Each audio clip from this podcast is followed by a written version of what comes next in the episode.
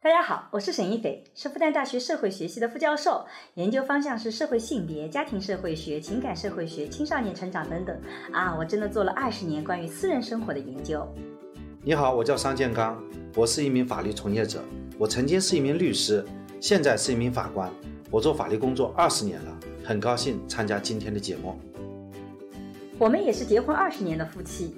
我们将会一起主持这档由新世相光之来处出品的播客。在这档节目中，我和沙老师将会以男女不同的视角解释这个时代的爱情问题，从社会学和法学的角度探讨与亲密关系、婚姻家庭、社会性别相关的热点事件。那也会参差一些我们轻松的夫妻的日常聊天。啊，作为太太，我们就开始担心了。嗯，我经常因为我们做那个心理学和社会学都知道有个吊桥理论，嗯，就你人在处在。比较激烈的运动的状态，你其实特别容易心动，那个心动心跳会加速嘛。嗯。可是你其实并不能区分这个心跳加速是由一个运动带给我的，还是身边跟我同行这个女伴带给我的。所以我经常会跟他讲，如果你在骑行或者那么碰到心动，请记得那可能是运动带给你的。我是一个是会冲出去的人，就如果我的女性朋友受欺负，我是会那个第一个冲出去的。他说你这种说话能不能态度好一点？嗯。他他就他就轻声轻气的说：“我可不可以说你是人渣？” 他态度很好的说了一句话，那个人被气死了，是我三金刚太太。对，你不能就跟其他的男生打得火热，人家觉得你这老婆很轻佻啊，你要注意啊，担心红杏出墙，对不对？我们今天谈话很可能就半个小时，我们已经达成心灵上的默契。你一见钟情的是一样的，男人之间也有一见钟情的，就是说中国的整个社会都是侠义文化跟江湖文化，江湖侠义文化的根本是什么？两肋插刀。如果说它是个母系社会，那些都是男宠，那所有的表达跟所有的描写都是男宠之间的高薪道教，是一样的。是的，因为背后最重要的是对资源的争夺。大家好，我是沈一斐。我叫尚建刚。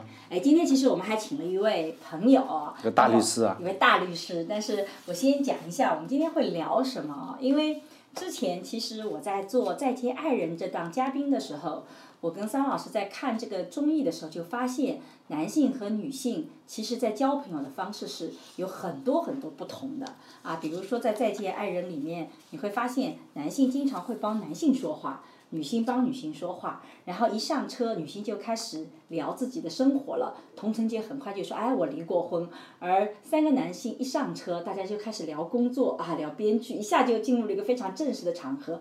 所以，因为有这样的一个有意思的点，所以我们特别想聊聊男性和女性在交往的时候，尤其跟各自跟同性交往会有什么不同。然后，我们重点很想谈谈这个男性交往的问题，男性同盟的话题，因为这是我特别感兴趣的。所以呢，我就。跟桑老师说，哎，我们聊这个话题。他说有一个人特别的适合啊，也是他的同盟军，所以呢，他就邀请了他的同盟军一起来这个进行这样子的一次聊天。嗯，那我们首先请出我们的特约嘉宾刘义新主任，刘律师跟大家打个招呼。好，大家好，我是刘义新。嗯，在上海滩，我是十几年前这个用三年半的时间，把一家很小的律师事务所创办到。几百个人创烧这个几个亿，那个所成功的经验已经都被列入了哈佛大学的商学院的这个案例。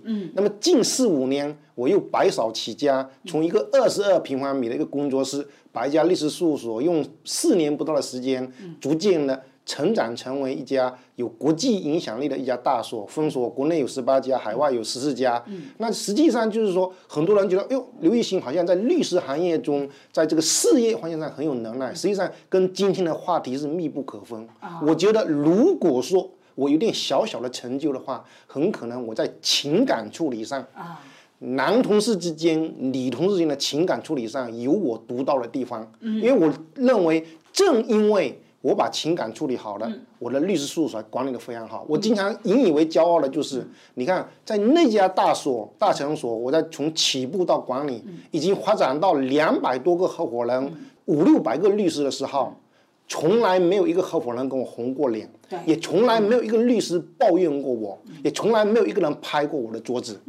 即便这一家我今天创办的兰利律师事务所，从创办到现在为止。国内也将近一千名律师，上海合伙人也有六七十位，全国合伙人也有一两百位。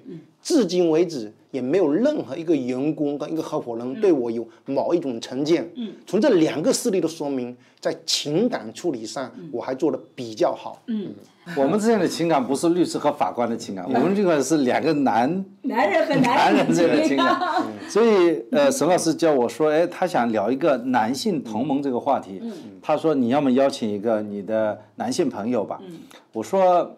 我我邀请一个人，你呢跟他呢没有太多的交流，但是呢你从我的嘴里听过他很多的故事。对对对。我要请这么一个人，而且这个人平时都是你一直批判的对象啊。批判人家是这个啊直男癌啊，这个，所以我说我就今天就把这个直男癌请到你面前 啊，我呃和呃刘艺兴应该说。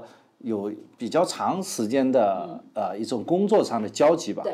那么当然了，从一五年以后呢，我们没有任何啊这个工作上的交流啊，就我他从来没有案子在我这里，我们 先声明啊。呃，但是呢，我觉得这个话题呢，请刘律师来，呃，也是很有意思的。我觉得第一个，我我很佩服他。嗯嗯。我觉得他是一个创业者啊，我们印象当中。讲一点，就是我是当时有拿自己的一个律师事务所，嗯，当时在自己事务所，我们是上海市优秀律师事务所，嗯，那刘律师呢是另外一家律师事务所的主任，嗯，那么那个时候谈了很多家事务所要谈兼并合并啊，嗯，最后呢，我们刘律师只有两个小时的一个对话，我们就义无反顾的把我们这个优秀律师事务所放弃掉了，这个放弃了自己的这个企业的名称商号，就加盟人家了，那我觉得。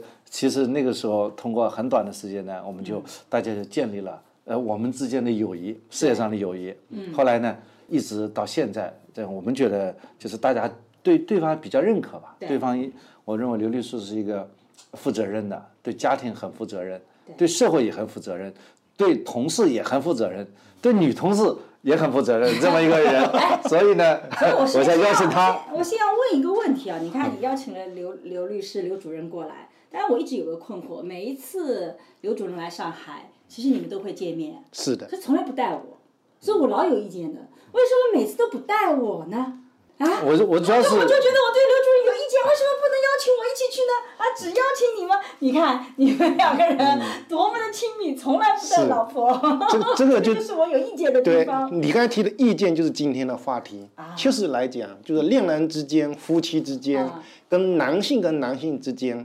他们之间的不同的这种情感跟不同的话题，在不同的时间段上，它一定有它自己的空间。它差异性。差异性跟空间性，所以说两个人相处时间一长。也许说夫妻还是很亲密，情感还是很好，但是他的情感有时候需要另一个空间来交流，很多时候很多时候带上您并不是很方便。嗯，那我 今天讲的比较坦率，我 本来想说下次带你，看来他和我就是不一样。下次带也没机会。对，他就比较真实，但我觉得客观是是这样，就是说我和艺兴呢，他认识的场合是在工作场合上，对，我们是先有工作，再有。这个友谊，而不是说先有友谊，再再有工作。我们不是有一句话说，兄弟之间是不做生意的嘛？那我们是一不小心是把生意做成兄弟了，对吧？如果说我们和他一起，就原来就是好朋友，也许我们不会合伙的，对对吧？也可能。是是各式各样的有想法嘛？我们如果是朋友，我们往往就不能不能去谈谈钱嘛。三环湾这观点我不赞同，也许是他的一个认识。实际上他前面讲到，他谈了很多律师事务所都没跟人家合并成。为什么跟我们谈？实际上没有两个小时，我们之间的谈话很可能就半个小时，我们已经达成心灵上的默契。哇，这也是一见钟情的故事吗？一样的，男人之间也有一见钟情的。他为什么谈了那么几十家没有达成？就是情感上产生不了共鸣。就形成不了共同的一种情感的交流。我们两个一坐下来几句话，就形成了一个情情感的共鸣。所以我不认为你刚才讲的先工作后友谊。我觉得就那半小时之后，我们之间的心里已经建立了友谊了。先友谊后工作。啊，可能这就是他这个一心比较感性的一种思维方式。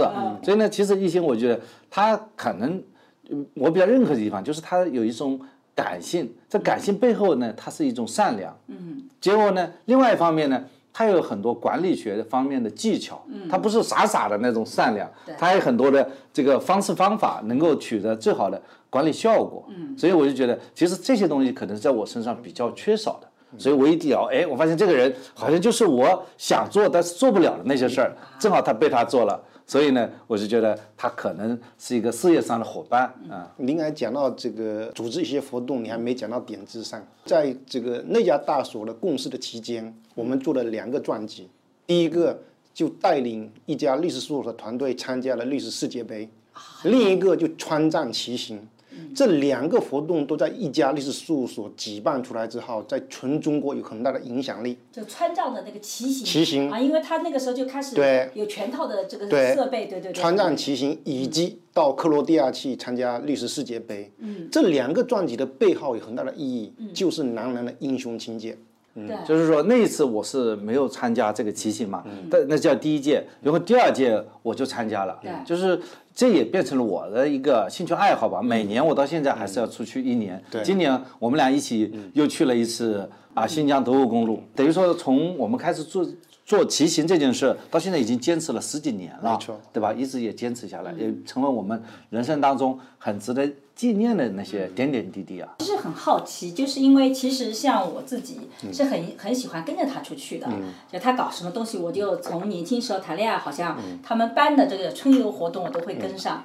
但是呢，我的的确确在后面他去骑行也好，其实第一个是我不是很喜欢这种类型的运动，其实我还好，但是我我觉得的确要给他一个单独的空间，他需要跟。纯粹的男性去放松的，而不是所有放松都回到家庭里来做放松。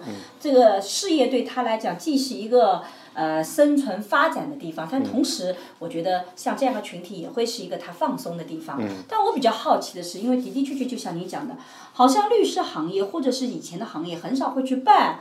跟自己的职业无关的这么多的活动，这几年是越来越流行了。川藏线的，包括现在有徒步也越来越流行。像什么有一个叫什么呃戈壁的这个什么呃徒步啊，什么玄奘之路玄之路都很越来越多。但早期你们办的时候是十几年以前。是。其实我特别好奇，为什么嗯刘主任当时其实当时你也是所的主任，会怎么会想到要去做这样的一种活动？从你们男性角度讲。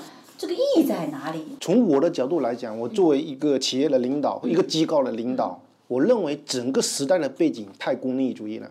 如果说你过多的从功利角度去思考问题的话，很可能整个机构很无趣，整个机构就没有那种积极面的创造力。那我认为从精神层面去激发同事之间的浪漫情感，找出办公室在某种意义上海阔天空具有浪漫情感。骑行跟足球赛跟体育运动又有英雄情节，这是每个人身上都有的精神层面的东西。当我们找到这种共同点之后，团结性强了，凝聚力强了，所以我是从精神层面思考一个机构的管理。哦，就把一些本来相对功利性的正式化的情感，变成一个在更浪漫的、更激情的场合去计划。可是你知道吗？作为太太，我们就开始担心了。我经常因为我们做那个心理学和社会学都知道有个吊桥理论，就你人在处在。比较激烈的运动的状态，你其实特别容易心动，那个心动心跳会加速嘛。可是你其实并不能区分这个心跳加速是因为一个运动带给我的，还是身边跟我同行这个女伴带给我的。所以我经常会跟他讲，如果你在骑行或者那个碰到心动，请记得那可能是运动带给你的，不是你的那个女伴带给你。其实作为我们太太会去担心像这样的活动，所以你看在我们女性的很多的连接里面，其实我们不太会。去把这种放松性的活动、行动的这种情感的浪漫化放放到工作的那个场景里去，这个是我们比较少的啊。我非常赞赏跟欣赏沈教授跟这个三法官之间在情感上给三法官一个合理的一个空间，这个是很有意义的。对，我经常敲打他。这也是这也是非常科学的，情感跟婚姻的忠诚。并不是说你把它封闭在一个家里，它就能忠诚。也许有时候人都有逆向思维，你越封闭，我越不忠诚。你把它放得越开。他外面溜一圈回来，觉得还是太太最好。所以说我基本上我认为这个是没问题的。哎，就是说火车它一直在轨上，它偶尔脱轨的话，最后还回到轨上。就在轨里不能脱轨，只能够想脱轨没脱轨啊。所以其实，在早期的时候，像这种活动，某种意义上讲，互相帮助，我觉得。可能是个特别重要的一个点。也就是说，我们自己在做研究的时候，我们发现女性和同性之间，我们比较多的情感交流是来自于倾诉、嗯情感的共鸣。嗯可是我觉得，从我们女性的角度讲，你们男性经常有一个叫我们讲同盟，就你们经常很容易互相帮助。是啊，有的时候我们会非常焦急，比如说以前桑桑桑有一个朋友，对吧？打电话晚上，这个他女朋友问他老那个时候是男朋友，男朋友哪里去了？怎么联系不上？对吧？然后如果是我，我会老实相告说啊，那我也不知道，我这可能最近没有跟他去联系。但是那个女朋友说，是不是听说你们之前在一起，怎么怎么样？他马上说，哦哦，是的，是的，我们刚刚在一起。我就在旁边想着说，哪在一起？今天晚上不都跟我在一起吗？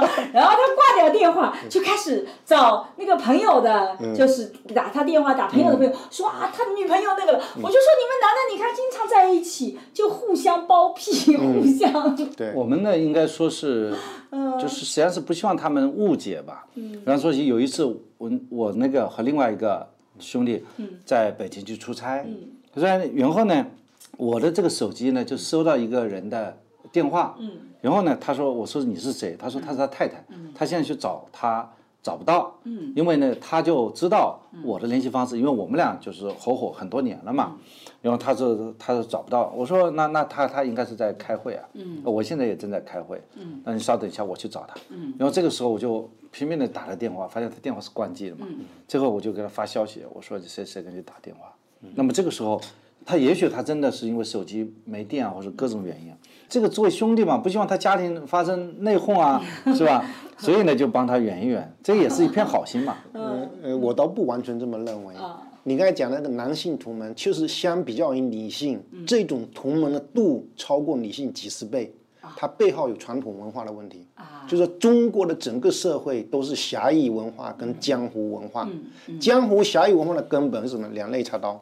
所以说，当很多男性同门接到他女朋友打来电话的时候，从内心上不想帮助，但是传统文化在我们意识意识中占上风的时候，我一定要帮朋友。把这事情拦下来，所以我要帮他把这个谎言继续圆下去。所以这基本上是传统文化 push 我们往前这么去做。所以其实啊，我们在那个做研究的时候，经常会问这个问题，就是看两性的不同。就比如说你在马路上逛街，看到你好朋友的呃太太或者是女朋友，或者是那个。看到他跟另外一个男生很亲密的在一起，然后你怎么做？然后如果是女性看到你好朋友的丈夫或男朋友，他跟另外一个人在一起很亲密，你怎么做？所以你们两位男士，你会怎么做？你好像以前没问我这样的问题。我没问过，所以我考虑考虑，要一心先回答。就如果怎么办？就我们看那个，就是你你在路上就是很无意的，然后你看到了你的非常好的朋友，跟另外一个呃他的太太或者是女朋友，跟另外一个异性很亲密的在一起。我不会跟这个男的说的。你不说吗？我不会说，我就会特别关心一下，就是要要把情况搞清楚。万一你说了以后。那兄弟戴绿帽子了，这个事情人家很恼火，这个兄弟都做不成了。所以不两个也查到了吗？我我会自己把情况搞清楚。啊啊。呃，这个光这个事情上，我跟可能跟很多社会大众有点不一样。嗯。我基本就当做没看见。就算了。就算了。嗯。因为这种东西涉及别人情感的东西，它没有一个是非。你作为一个一眼看过去，你不知道真相。正如上华那真相什么，我们不知道，所以我们没有必要去讲这个话题。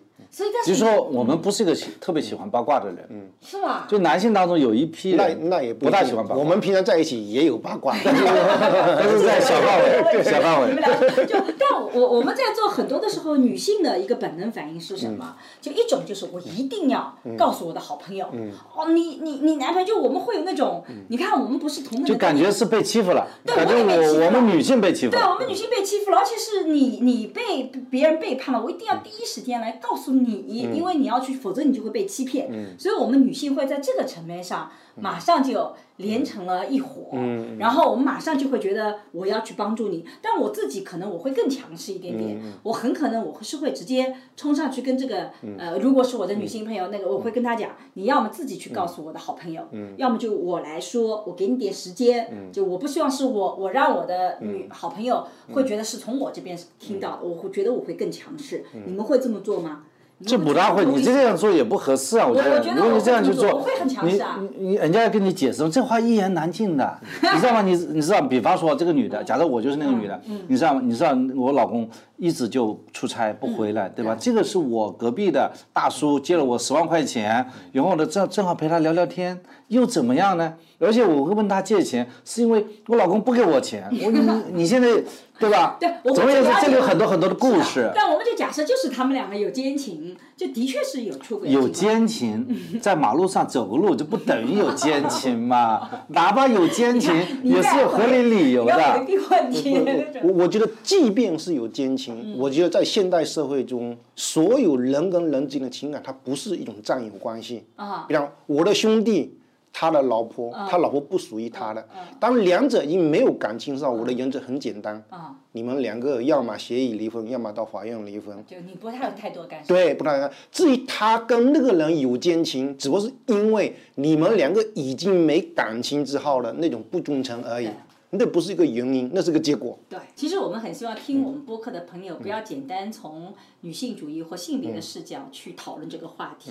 其实我们今天更想呈现的是不同的人对于这个问题的差异性的看法。因为我们我自己在做这个研究的时候，就发现类似这样的事情，男女两性对好朋友的做法几乎是截然不同的。两位其实代表了比较典型的男性的做法，这个背后有个体的边边界是，就是既是我最好的哥们儿。对，他的情感的东西，我也不会轻易去碰。嗯没错。尤其是当他可能是面对一个比较失败的一个情感，是。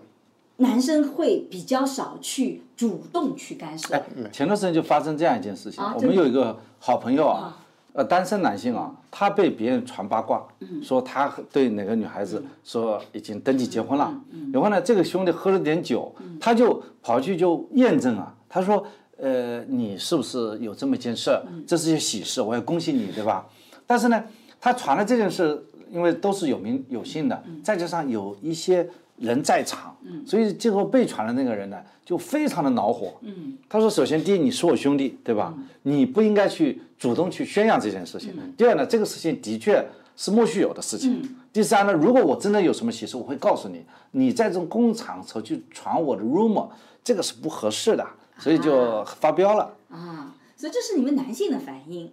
那对我们女性来讲，我们会觉得，如果我的姐妹，嗯啊，她遇到了这些问题，她即使是处在弱境里面，或者是处在比较这个在就各种方面就比较不是那么的好的事情，我们也会挺身而出的。所以你看，男性挺身而出跟女性挺身而出是不一样的。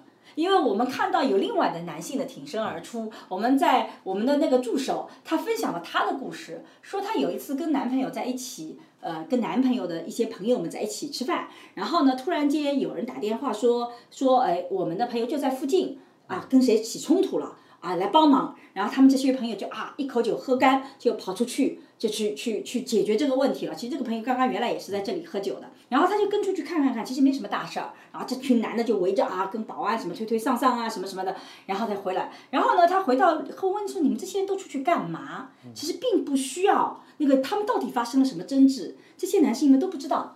不管怎么样，不管三七二十一，总而言之，要站在兄弟这面。当他被别人欺负的时候，我就一定要站出来了，就在公共的场合里面，这是好像男生会更容易做的。但我们女性在这种时候可能会更多的问，到底发生了什么事情？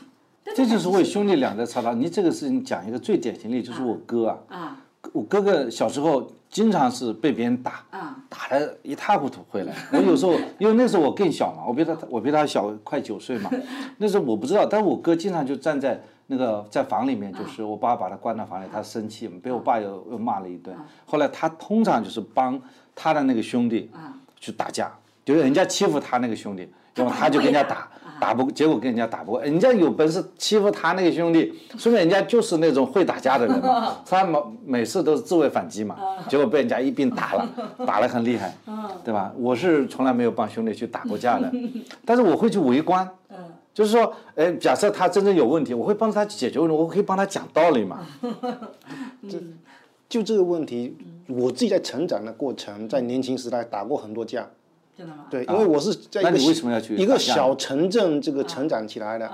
那么对于男性之所以会帮朋友去打架，在某种意义上还是回到我前面讲的传统文化，嗯，因为要显现我是个强者，啊，在这个事情上我一定要站出来，我才是个强者，这是一种人的一种表现欲，或者说面子。在这种事情跟我相关的时候，我没站出来，我就显得弱者。理性不一样，理性它本身自我定位我是被保护的对象，我本来是个弱者，所以我没有必要过于出风头去显现我是强者。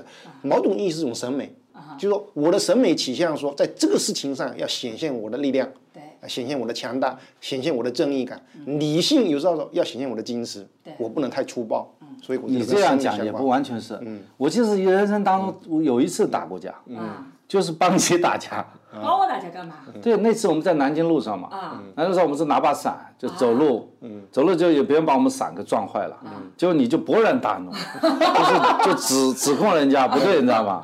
后来人家要来打你，那我我这个是我是我这个是不擅长，对，那那时候我是不擅长打架，而且我这个人从来不打架的人，这个被迫要帮你跟他要打一架，后来我们是边打边退，目标还是要撤离啊。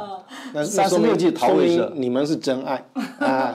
我是个属于比较猛的，就虽然我是女性，可是。我是一个是会冲出去的人，就如果我的女性朋友受欺负，我是会那个第一个冲出去的。就我更像像某种意义上讲，像呃刘医师讲的，我是更像男性的那个。其实男性气质、女性是两个端，口，其实我们所有的人都在中间，不一定是你的性别是女性，你就更女性气质；你的性别是男性，就更男性气质。但是不同的人会有不同的这种倾向。我虽然性别是女，但是我可能性格上。更像男的，我因为在呃初中小学我都是班长，所以我自己一直有意识的说，如果谁受欺负，我就一定是站起来那个人，我也是会冲上去的那个人。然后当跟他谈恋爱的时候，他就发现他很有压力，他经常跟我讲。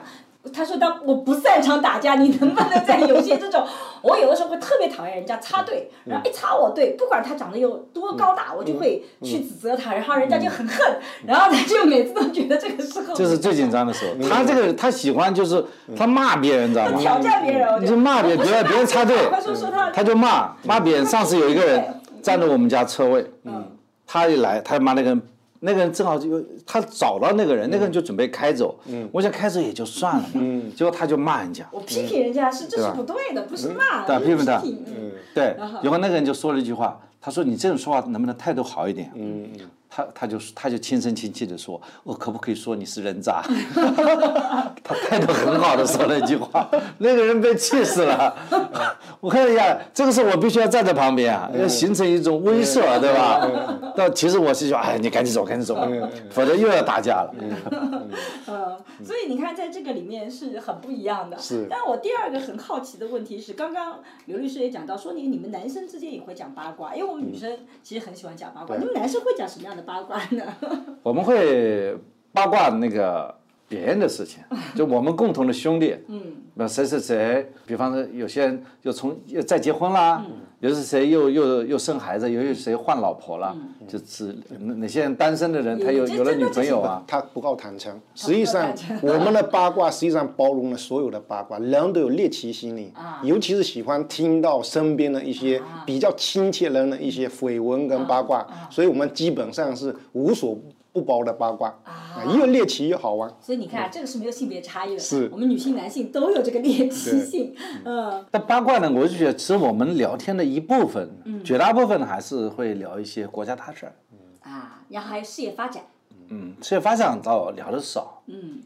聊一些国家大事，或者说，呃，一些事也可以说是世界发展嘛，事业是对我们共同的事业的一些看法，嗯，各自事业的一些关心啊，嗯，大概。但我也很好奇，就是像我们女性经常会有这种联络感情，比如说送礼物啊，或怎么样。嗯。可是我看到，好像男性之间，就你们真的称兄道弟以后，嗯，你们不会有那种送礼物啊这种行为。比如说你们两位这么多年朋友，嗯，你们不太会想到说互送礼物。但我们女性有的时候会有好朋友会觉得生日啊什么会去送个礼物，但我看他好像男性朋友不会在生日啊什么去送个礼物，没有这种行为。嗯，这个表现方式不同啊。礼物你不可能简单说是某一个小礼品，男士之间互相请客，天天喝酒，这就是送礼的一个过程。今天你请我，明天我请你，啊一样的。买单不同的人。对，啊，这样这个时候要，比方说将庆酒是吧？要喝酒的呀，嗯大家就是通过喝酒，那么大家就去聊天。你说这个时候你想想看，我我没有去完全去了解，但是我我在日本旅行的时候，那个导游跟我说，他说日本的这个男性啊，他所有的工资都上交，然后每天呢，他老婆可以给他，比方说一千日元，那么他自己吃掉五百。还剩下五百，然后呢，一个礼拜他可以攒个，比方两千、三千块日元，然后和兄弟一起就喝一个酒。嗯，他肯定在这个时候双方都有工作，有固定工作。日本很多企业男性都是在大公司里工作。是。那这个时候他不存在谈事业。嗯。那么大家就再去聊聊天，一起喝喝酒。嗯。那么这个今天你请我，下周我请你，但这个时候这个大家。不知道谈些什么，至少一种感情的抒发，这会会有存在一种情况，就是说好久了，如果说天天待在家里，就会觉得哎，也想去找一个人聊。那么有谁去聊呢？总归是每个男性也有一些自己的兄弟嘛，在一起就是。要聊聊天。我从莎莎这边呢，其实经常能看得到，就我我他其实不太会去区分谁是朋友或怎么样。以前做律师的时候应酬特别多，但是他转型做法官了以后，其实我特别能看得到谁是朋友，因为他大量的削减应酬，几乎就没有什么应酬，几乎每天就下班就回家。然后这个时候我就发现他开始有应酬，就是不叫应酬，就出去吃饭，一定是他认为是朋友的。是。这个时候我就发现很很微妙，你有没有发现？就是你现在出去，很多时候他他一般都是以前有很多不同的朋友，以前他有些是不那么亲密了，有些还现在会来往。所以我其实也很好奇，比如说，因为呃刘主任刘律师，你认识人是特别多的，你也做了很多的管理的那种呃手这个手下也有这个也有助手也有律师，怎么去区分哪些是客户，哪些是我的工作伙伴，而哪些？是真正能成为兄弟的。人都有第六感官，人都有自己的内心情感判断。你有时候一个人看过去，你他嘴巴一张开，你就厌恶了。有的人跟你聊了到这个天亮，你都觉得很愉悦。实际上，就比方我跟这个建刚之间，就是这种聊到半夜都很愉悦的这样的一个一对这种这种感情。所以说，所以他你每次来，他都很高兴的说：“啊，已经回来了。”没错啊，所以所以我在上海基本上在男性朋友中。两三个人，健康算一个，所以我们会经常在一起喝酒聊天，就很多价值观一样，很多情感的审美都一样，所以说会，这才是一种亲密的一种朋友。所以其实男性也是一样的，一样的，跟就在其实性别上这个没有差异，对，还是聊得来，嗯，跟投缘，对。哎，三健康，健康同学，你是？我跟你讲一个围城的故事嘛。好吧，对吧？这是个很好的故事，因为我我我为什么再一次看《围城》的时候，我喜欢上了赵新梅这个人？本来是和这个方鸿渐是情敌呀。嗯嗯。赵新梅喜欢的苏文婉。嗯。苏文琬喜欢喜欢方鸿渐。嗯。而赵新梅她是很厉害，她等于说他是已经是一个新闻处的处长、处级干部，他有自己的工作，而且他是国外留学回来的，英文很好。对吧？而方鸿渐是什么样的人呢？克莱伦大学就混的，连个学校都没有，对吧？英文也不咋地，对吧？只不过长得可能比较帅一点，就靠颜值吃饭。整个这个这方鸿渐啊，后来的一些发展当中，这个赵新梅是给了他很多支持，帮他介绍工作，对吧？然后呢，香港去支持他，婚礼上去支持他，也就是说，甚至后来在落魄他要离婚的时候，他赵新梅也要再继续给他一份工作。对他为什么？他们两个人就是有那么样的一种长时间的一种友谊呢，就是因为赵新梅这个人，他首先和他的性格有关。这个人本身就英达演的这个赵新梅本身就比较仗义的一个人。第二呢，他也比较欣赏方鸿渐，因为方鸿渐身上有他没有的东西。比如说，哎，比如说比较幽默，赵新梅就不是很幽默的一个人，对吧？这个人比较耿直，所以说他们之间是有这样一种。认可吧，就这个时候他会认，就像你讲的那个是兄弟，嗯，或者话说赵新梅把方鸿渐当兄弟，方鸿渐刚开始不认可赵新梅，他觉得你这个人就是很世俗的嘛，一铜臭嘛，对吧？哪有我那么清高，对吧？但是后来呢，赵新梅实实在在的拿一颗真心换了方鸿渐的真心，赵新梅后来实实在帮方鸿渐的，方鸿渐也就把赵新梅当成他的依靠了，这样的一个兄弟情是这么来形成的。嗯。其实我们今天聊那个你讲到的那个赵新梅的这个仗义，可是他可能只是在交朋友这一块，那很多的朋友讨论这个男性之间的这种同盟关系或者男性，其实对今天的年轻人来讲，他们都会有一个困境，就觉得好像做律师也好，尤其是做律师，好像会交朋友，是个特别重要的技能，跟事业发展有紧密的关联性。所以其实很想问问两位，尤其是刘主任，就是说男性在交朋友的时候，你觉得什么样的性格特征他会比较容易交到朋友？就比如说刚刚健康讲到的是这个仗义，对不对？那交朋友跟事业发展之间到底关系是什么样的？关系太大了，尤其是当你所谋求的一份职业是跟社会活动相关的，比如讲律师业，而不是那种理工行业的那样的一个科技 IT IT 男是不一样的。所以，当你需要社会交际，你需要团队作业，你需要各种这种社会结构认识人的这种情况下，要调动资源来处理你的问题的时候，那么这种交朋友的能力。能力非常重要。但就是说。你会发现，一个律师事务所中，有时候某一个律师能力非常差，就是职业的能力非常专业能力非常差，但是他业务做得很好，就是他的交际能力。他在所里面天然的能聚拢一批人，天然的有一批人称他为兄弟，这个很可能就一个人的一个本身的性格起到决定性的作用。我理解这个问题分成两类人，一类人我们通常讲的就 social 型的人，就刚才易兴所说的，有些人这个业务专业能力不强，但是呢，他能够把业务做得很好，就是因为他很会交朋友，很会交朋友，他能够就是团结一些人，笼络一些人。还有一类人就是我们讲的这个在纸牌屋里面的这个，这个主男主人公，他谈到的是他非常清晰的一个利益安排，他跟任何人。能够很短的时间内能够建立关系，就是因为他能够非常恰如其分的看到对方的需求。嗯，比方说这件事情，你陪我出去市场，我给你多少钱？嗯，这个我给的价钱是让你足够满意的。你看在纸牌屋里面，那个男主角他不就是这样吗？他跟谁都是一种利益的切分，在交换的朋友，但是他能够，他能够，他能够在短暂的时间内能够把这个事情做成，能够推动。对吧？这是两种不同的一种逻辑，在纸牌屋里面强调的是利益交换，或者说是一种是一种所谓的聪明人解决方案。刚才一心讲的这一类人呢，他就是感情类的、情感类的人，他跟大家都关系很好，所以呢，大家赚钱也会拉上他，甚至说他就甚至能够啊把一些资源搞得来，就是在事务所里面，通常这叫叫圆 maker，就造鱼者，他能够来事。他能把事情搞来，然后一批专业的人员在他的这个调动之下把这个事情做好了。也有一些人会吃亏，就没有想达到第一类，就是说没有拿到利益分配。但是想想看，看他这个人也也也挺会交朋友，也就算了，就帮他个忙也就算了。嗯，所以从你们两位来讲啊，就是说一个人有交朋友的能力。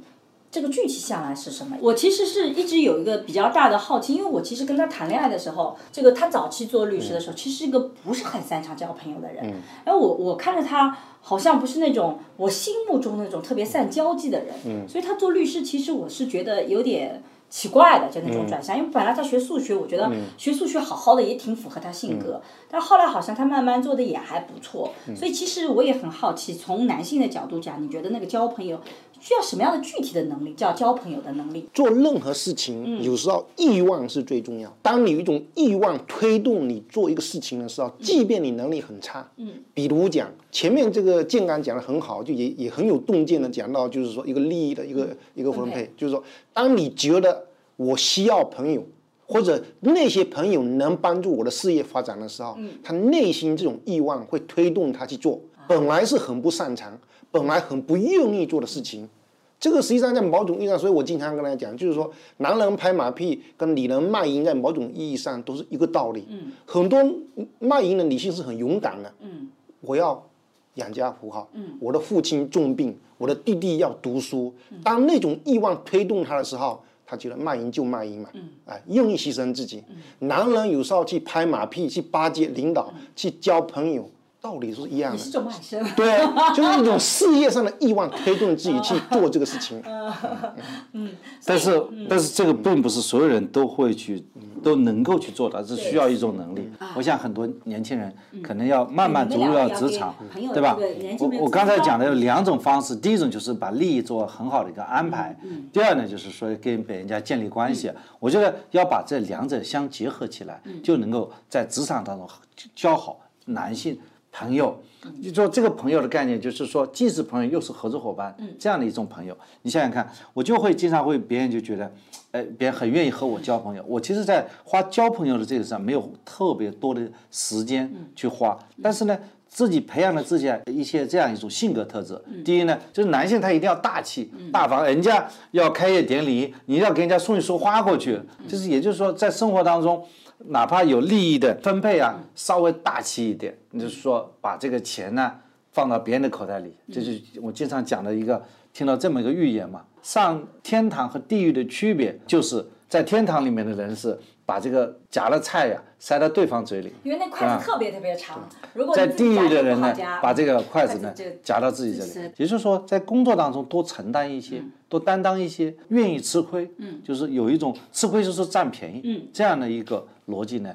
同时呢，也要保持一种容易被别人开得起玩笑，对吧？有的时候被别人开开玩笑，就开一下就开一下，就是说被别人误解一下就误解一下，这样在生活当中啊，不是特别的敏锐，就是要有一种钝感力，呃，做事方面要很聪明，但做人方面呢，要要稍微笨一点，这样的话，这个朋友就是越来越多了。我我还有个更简单的方式，说来这个怎么交朋友，实际上很简单。我觉得交朋友实际上又简单到什么呢？展现真实的自己。如果你每天不能展现自己，你几乎是没有朋友了，或者有的朋友也是虚假的。我们就以微信为例最清楚。你的微信天天在发那些心灵鸡汤，都发那些高大上的东西，根本看不到你自己真实的影子。对你在微信群没有朋友。你在微信上发的都是阿猫阿狗，哪怕是发脾气，当其他微信朋友看的是真是你的时候，他很容易跟你形成共鸣，对，很容易跟你成为朋友。嗯。从微信这个角度就看得出来，交朋友实际上不难，展现真实的自己，就容易获得真正意义上的好朋友。哎，这一点我其实有一个理论嗯哈，就是我跟很多朋友交往，我跟他们讲说，请你们相信我一定是很真诚的，嗯。因为我除了对桑桑桑有的时候会表演，对自己的孩子会表演，嗯我说别的人是不值得我表演的。因为我觉得我是什么样的，如果你不喜欢我，那就不要来往。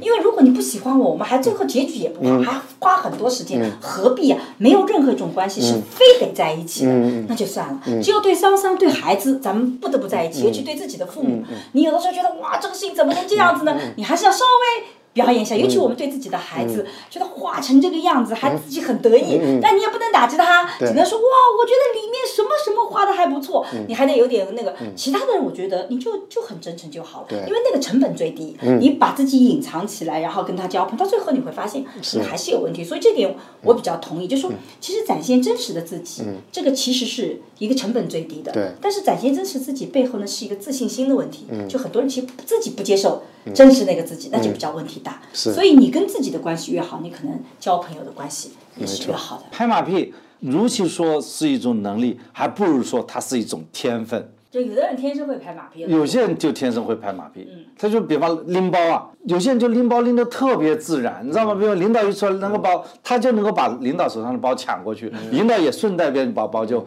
给了他了嘛，对不对？我特意去观察这件事情，我包括我自己也想去做一些拎包的事但是发现极其生硬，而且领导说，哎，我自己拿吧。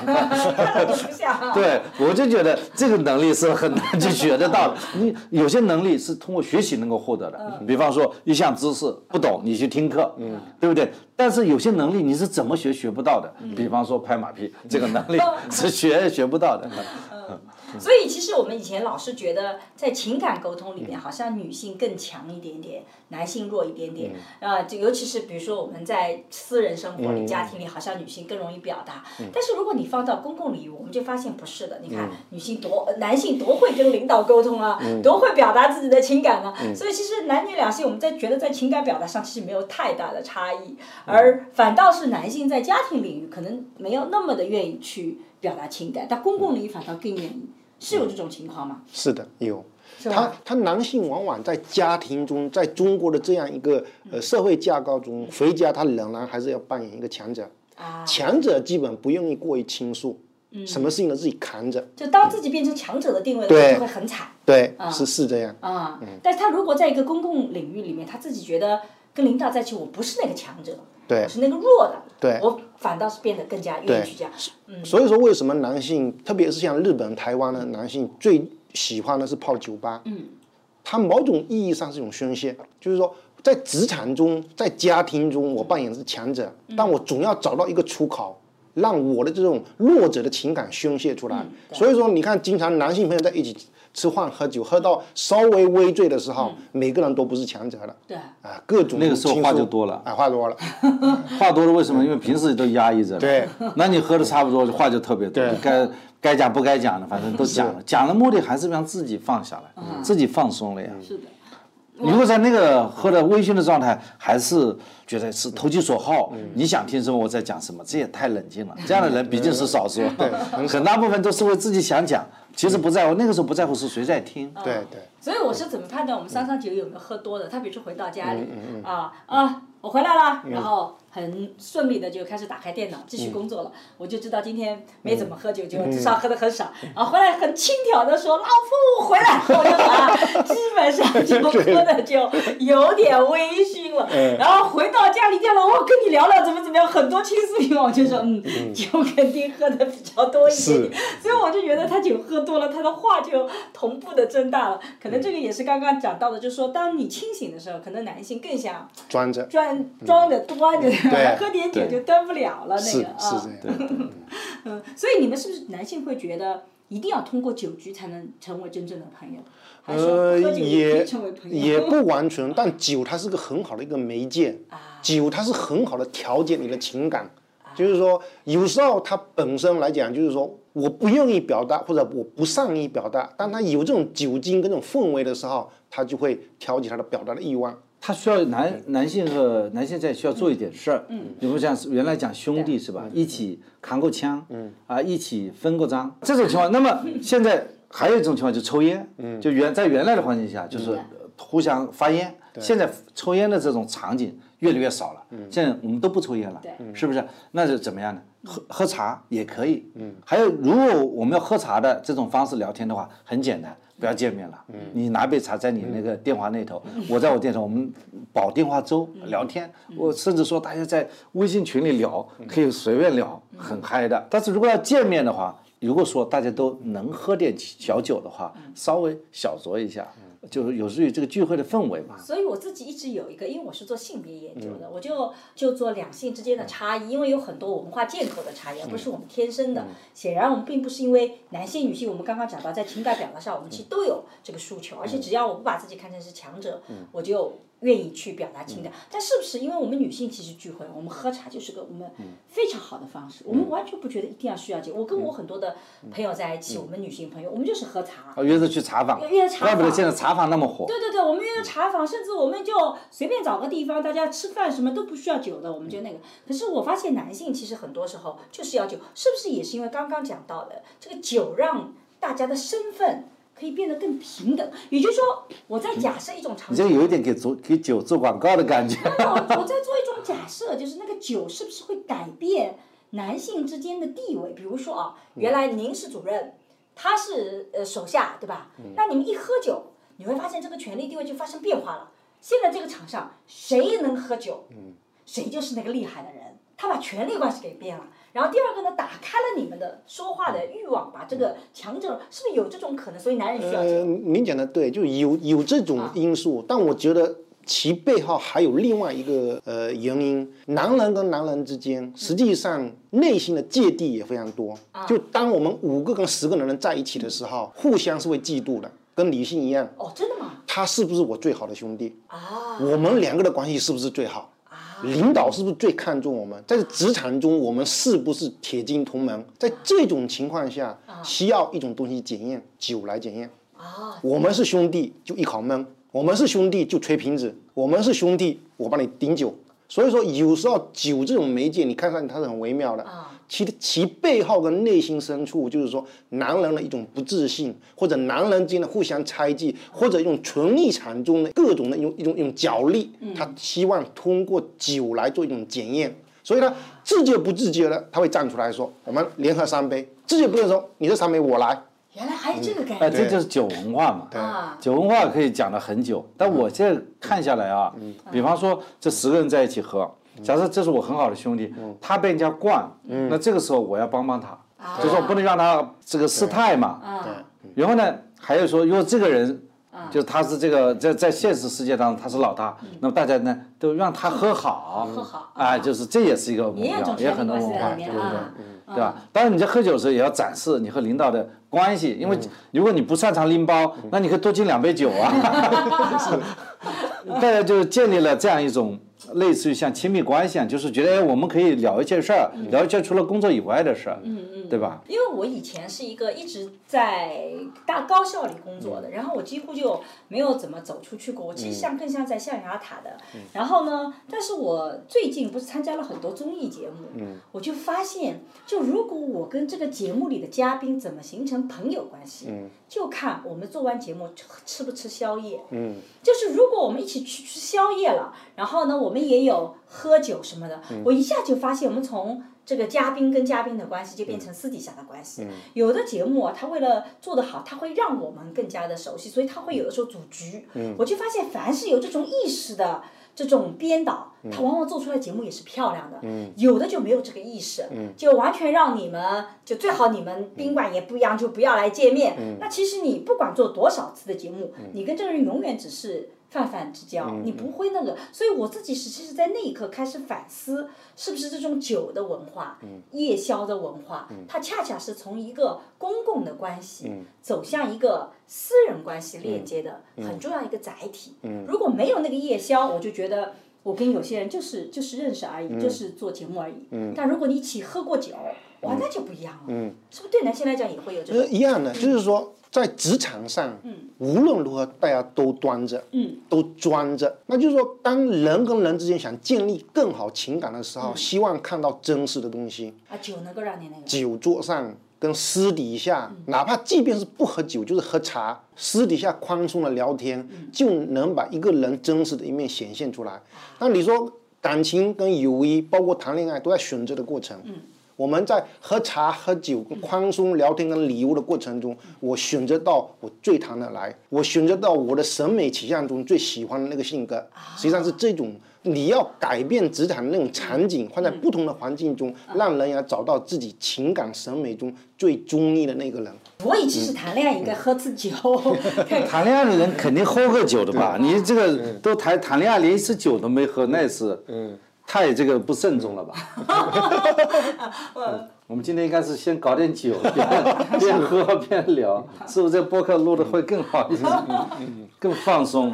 而且这个话题其实比较，我我们这话题比较我我们。三个已经很放松了，就是我们三个基本是非常真诚的，在谈内心的东西。嗯啊，对因为我跟他的谈恋爱，其实我们两个在谈恋爱之前认识很久，然后呢，我中间经历了我自己的失恋蛮长的一个阶段，然后他也不是那种什么安慰你啊什么的，我觉得你也根本不不在乎我失不失恋，可能觉得我也是活该，然后反正我们俩没有那么多深度的交流的，一直到很偶然一次，是不是我们喝了一次酒，对吧？我们上。哎，我们俩也是因为喝酒，喝的酒，然后那个我就印象特别深刻，那酒还没喝完，他就把半瓶白酒还特地带了，你记不记得放在没喝酒当然带走了。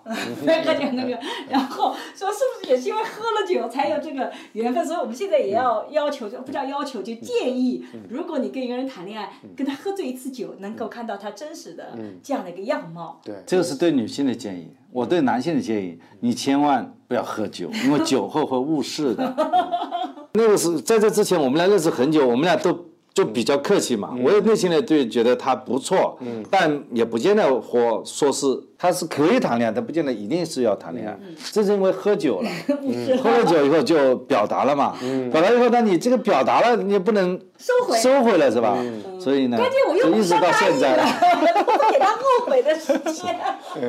所以我要给广大的男同学要提这个建议，说，这你如果没有想好之前，你可以再想想，啊，不要急于喝酒。而 我对女同学就是可以喝喝酒，说不准，不表达的那个人就表达了。呃，但是我是真的发现那个酒文化更多以前是被看成男性文化，嗯，但我自己也是觉得这个其实跟兄弟间的这种关系，很可能也是有这个关联的。嗯，就你们男性男性之间可以形成好的朋友，嗯，你们跟女性能形成这么紧密的朋友关系吗？呃，我觉得倒是更容易形成。紧密的这个朋友。啊，因为在中国这种社会，女性有时候的忠诚度比男性高。嗯，然后第二个呢，女性更没有太多的功利。啊，所以说当一个女性欣赏男性的时候，或者男性欣赏女性的时候，两者之间更容易形成兄弟关系啊，就那种兄弟关系的肝胆程度远远超出了男性跟男性之间。你看我在律师事务所管理的过程中，很多你和我人跟我是铁杆到。另一个份上，对啊，就比男性之间还更铁杆。所以其实异性之间完全可以完全可以，完全可以。对，而且往往什么呢？就在职场上跟熟人之间，异性之间倒很难形成那种情感。因为情感的东西，它有时候需要浪漫；情感的时候，它需要猎奇跟陌生。当两个人长期在一起形成工作关系和熟人关系之后，男女之间倒是很容易形成纯粹的友谊。是的，而且我我自己是一直觉得，其实跟一个人，因为我们自己做研究，其实你跟一个人只要上床，你的关系就一定会发生变化。嗯，背后一定有独占欲望和其他的东西出来。没错。所以呢，其实会影响到你其他别的合作。而这个人只要不跟他上床，你。就跟他朋友，其实你会发现能做的事情要比情侣能做的事情其实更大的更多。你已经有自己的一个情侣了，有些情感的诉求已经可以在那个人身上得到，就没必要给更复杂的那个关系。有时候并不是说两者之间不愿意发生性关系，也并不是说他的内心上没有那种性的欲望，只不过说大家不愿意付出那种代价。对，就一旦上床之后发生性关系之后。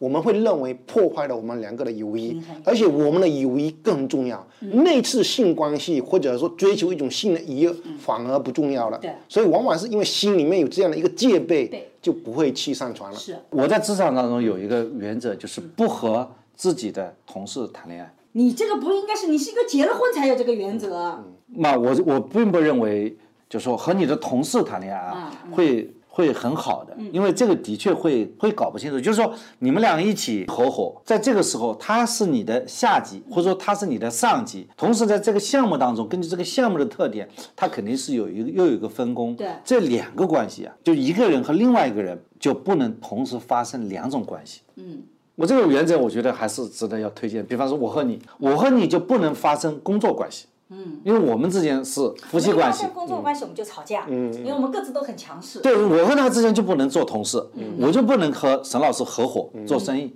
对吧？所以呢，所以我必须在生意场合、在工作场合，可能需要有一些朋友跟我们去分享生意当中的一些友谊。就是说，一个人和另外一个人如果是两种关系的话，就容易乱。我我我不赞同你刚才讲的，就是说情感这东西呀，你根本不可能去预设立场。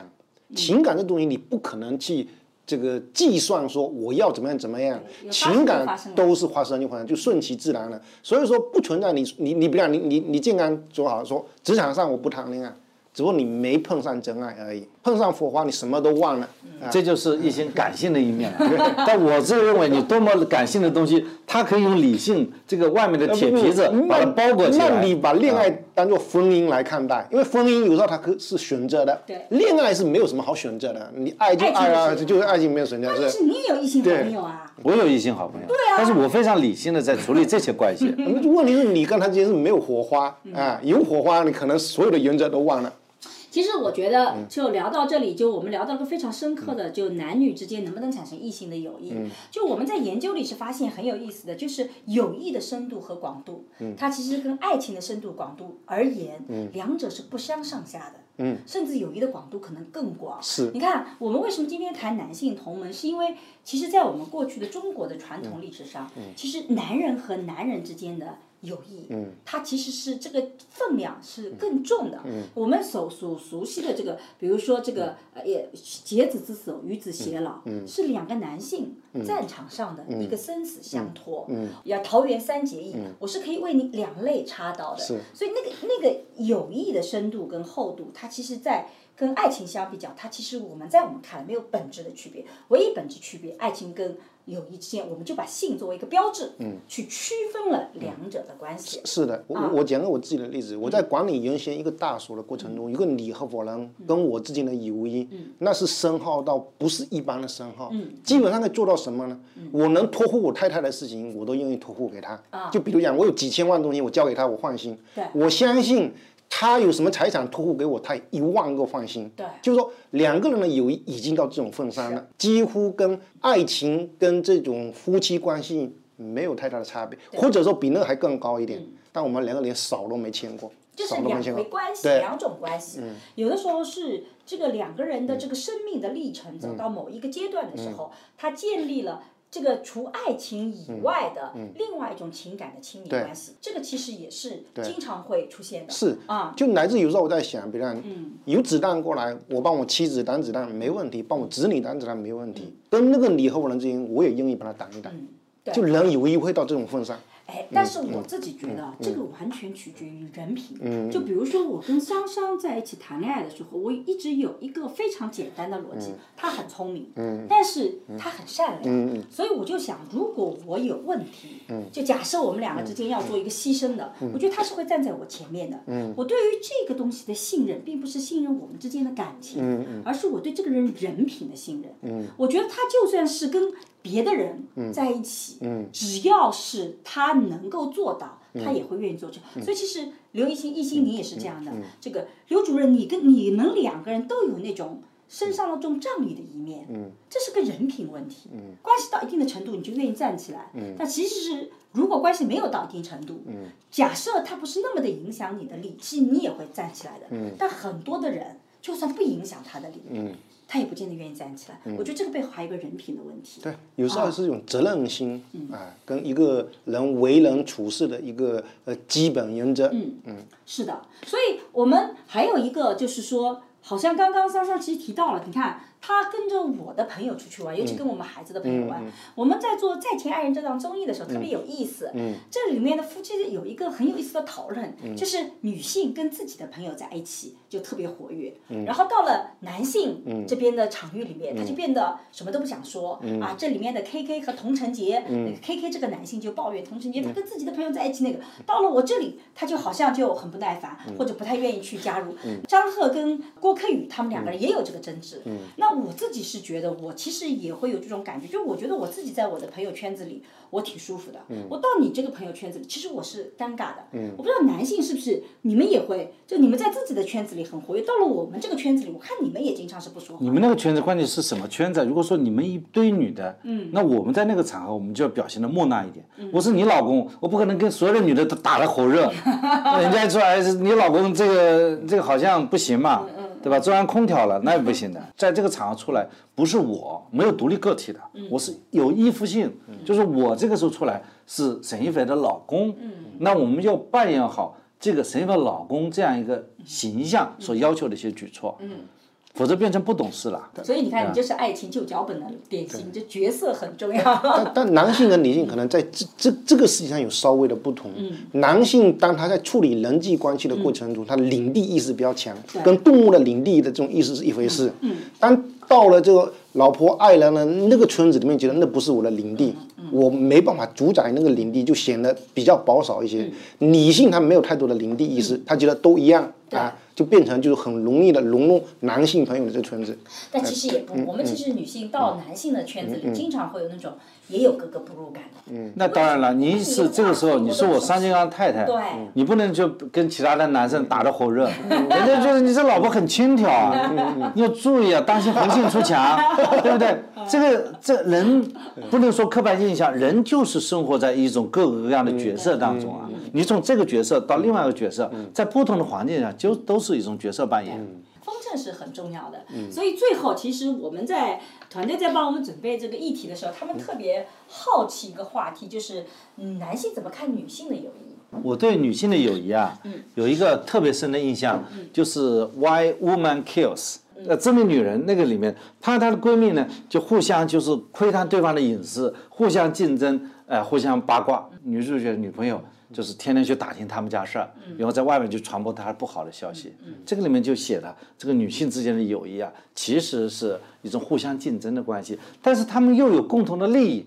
比方说，一起要去乡村俱乐部吃个饭呢，对啊，一起一起去逛个街啊，他们需要这样的这种关系，这种亦敌亦友的关系。但是他会把这种友谊是放在外面，里面呢是互相的羡慕嫉妒。但是这是媒体塑造的刻板印象，因为我们做闺蜜的研究就是有但我们看的都是事你看的电电影，所以你看你们男性对女性的理解都是从那个媒体了。其实女性像这种朋友，在我们眼里就不是闺蜜，嗯真正的闺蜜就不是这样的。就如果我们互相窥探隐私，我们互相那个那个就是在一个圈子里不得不交往的那你人脉。那你给我举个例子，哪个电视剧写了女性之间的坚强的友谊呢？艺术有很多这样的作品，只是你也不看。啊但但我觉得，就是说，男性之间的友谊跟女性之间的友谊本质上没有太大的差别差。别你比方讲到嫉妒这一问题上，妯娌之间的嫉妒跟连襟之间的嫉妒基本上是一模一样。但为什么会给人家一个印象说女性之间的友谊就是一个塑料花？整个社会。历史以来都是男权主义社会，嗯，即便欧美也是男权主义，中国也是男权主义。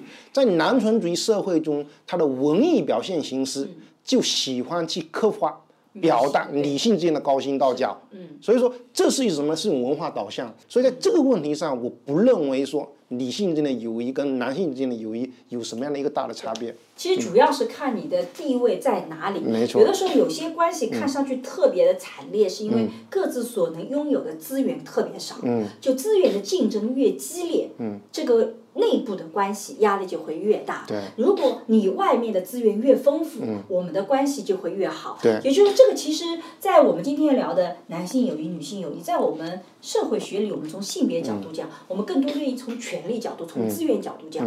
就我们看到，假设你们两位啊好朋友，然后你们各自外面有个广阔的空间，各自可以去竞争的，你会发现就比较容易形成朋友。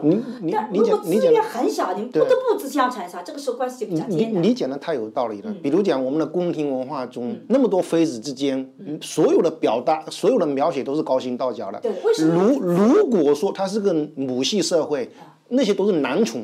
嗯那所有的表达跟所有的描写都是男宠之间的高薪道教，是一样的。是的，因为背后最重要的是对资源的争夺。没错如果资源局限的越小，那么它能够竞争的这个惨烈程度就越高。没错所以我们自己也在讲，为什么女性过去我们常常看到惨烈的，尤其是清宫廷戏里面宫讲的廷对啊因为那个资源太少了，就一个皇帝啊就一个性资源，就一个权力资源，你所有的人都要去争夺它。那这个时候就是内卷的比较厉害。内卷的比较厉害。那如果有很多那个的，我就跟你做朋友啊，嗯没错你选 A，我选 B，咱俩没必要。所以跟那个资源体系是有关的。嗯所以我们今天在聊男性友谊、女性友谊、男女之间友谊的时候，其实也跟外部那个资源体系是有紧密的关联度。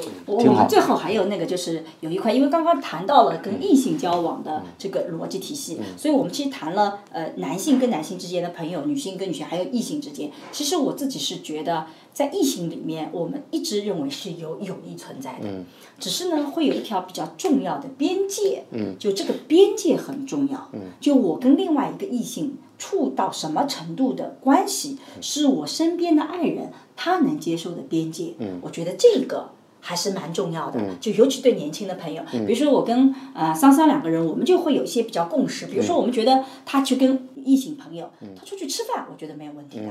啊，然后在一个公共场合里喝茶，我觉得也没问题的。在宾馆的大堂啊，这个两个人喝咖啡，我觉得也没有问题。但如果我看到你们从同一个宾馆房间出来，不管你们是在房间里干嘛，我觉得这个都会挑战我的底线。你跟一个人去进到一个异性进到电影院了，虽然你说啊，这个除非你就说我们俩。这个工作就是看电影，要不是不是去写那个，我们是取证去了。去去了，那也不行，最好单独看。就你这些行为特别容易造成爱人的误解。你单身没有问题，但如果你有这个另外一个伴侣的话，那个边界我觉得是很重要。那个边界其实需要获得双方的共识，这个会减少亲密关系里的问题。不知道两位对这个有没有什么要补充的？看自己的这个对象了。如果你的对象这个已经非常清晰的把这个边界划出来了，那你就遵医嘱就行了啊遵照执行就行了啊，就避免这种误会嘛。但如果边界没那么清楚呢？边界没那么清楚嘛，大家先聊一次，课程部分聊一次，签一份边界协议，建议啊，把这个问题想搞清楚。我我觉得这个是是一个所有情感中的一个最大的难题，也也也是一个困境。嗯，你不好拿捏边界到底在哪里。嗯，你比如讲两个人，嗯，他们两个人之间没有真正上的那种恋爱的那种爱情的这个情感，你把它关在一个房间，嗯，都没事。对，他两个如果说有那样的一种东西，即便在办公室，一个一个眼神，那个都是。侵犯你的一个一个一个一个一个情感啊，所以说我觉得这个是怎么来看待？但是往往很多女性、很多夫妻之间会重于形式上的东西，他两个是不是在一起了？他两个有没有去那个那个宾馆？有没有过于亲密的行为？有时候他两个人即便拥抱了。也没有任何的这个这个暧昧的关系，有时候他即便是没有拥抱，一个眼神都是暧昧的。所以呢，这个就是回到我们这个主题啊，就是说为什么我们今天会聊两性之间的差异的同盟？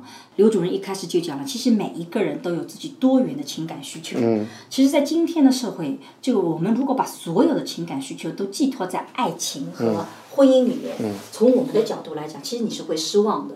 因为没有一个配偶能承担另外一个人所有的情感需求，所以你一定要允许对方有其他的情感的诉求的表达。那么这个时候，男人和男人之间的友谊，他又不损害我的婚姻关系、爱情关系，又能够让你有倾诉。这个时候，我就觉得是要容忍的，或者是要去理解的。这就是为什么我会觉得越来越去理解桑桑桑呃建建刚他有。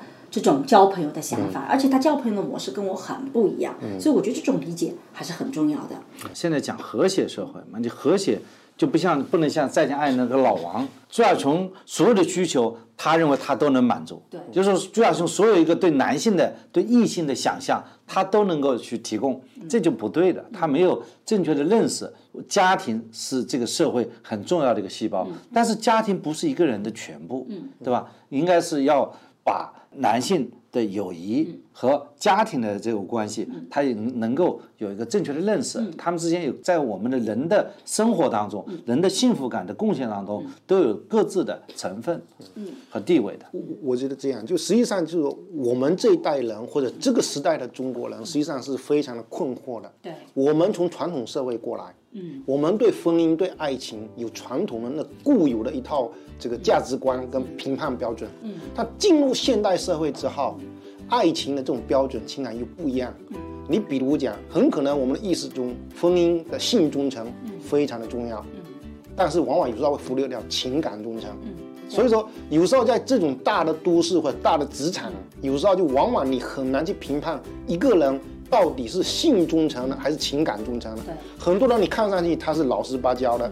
他实际上是婚姻跟性很忠诚，对，但情感是很不忠诚的。这个就是什么呢？就是看你自己的一个评判标准。所以，其实我们今天是非常坦诚的来聊男性之间的友谊，然后男性和女性之间的友谊。然后，桑老师，因为我们觉得聊男性，所以桑老师说请他的朋友来聊。我觉得这次我们请对了嘉宾，请了呃刘律师刘主任来聊，我们非常坦诚的分享了大家对于这款的东西的想法。今天的播客就到了这里，如果大家有任何的。想法非常欢迎你在评论里面跟我们一起来分享。我们也特地再次感谢刘艺兴主任到我们这边来来分享非常多的坦诚的真知灼见啊！也非常感谢这一次主题这个策划的主要的人就是商建刚先生 对于这个话题的一个贡献。好，就到这里，大家再见，拜拜。谢谢，再见，拜拜。最近我和孟尝合作了一档付费播客，在二零二一聊性别。希望能帮助你打开对性别的想象力，做更自由的人。如果你感兴趣，可以在我的播客主页或者搜索公众号“光之来处”加入学习。我和新世相也合作了一门社会学爱情思维课，希望能帮你提供对爱情的结构性观察。如果你想要更系统的去看待亲密关系，也可以在公众号“光之来处”加入学习。如果你需要咨询跟亲密关系相关的问题，可以在公众号回复“知识星球”或者咨询，我会来回答你的困惑。好啦，今天的播客就到这里，谢谢你的收听，我们下期再见。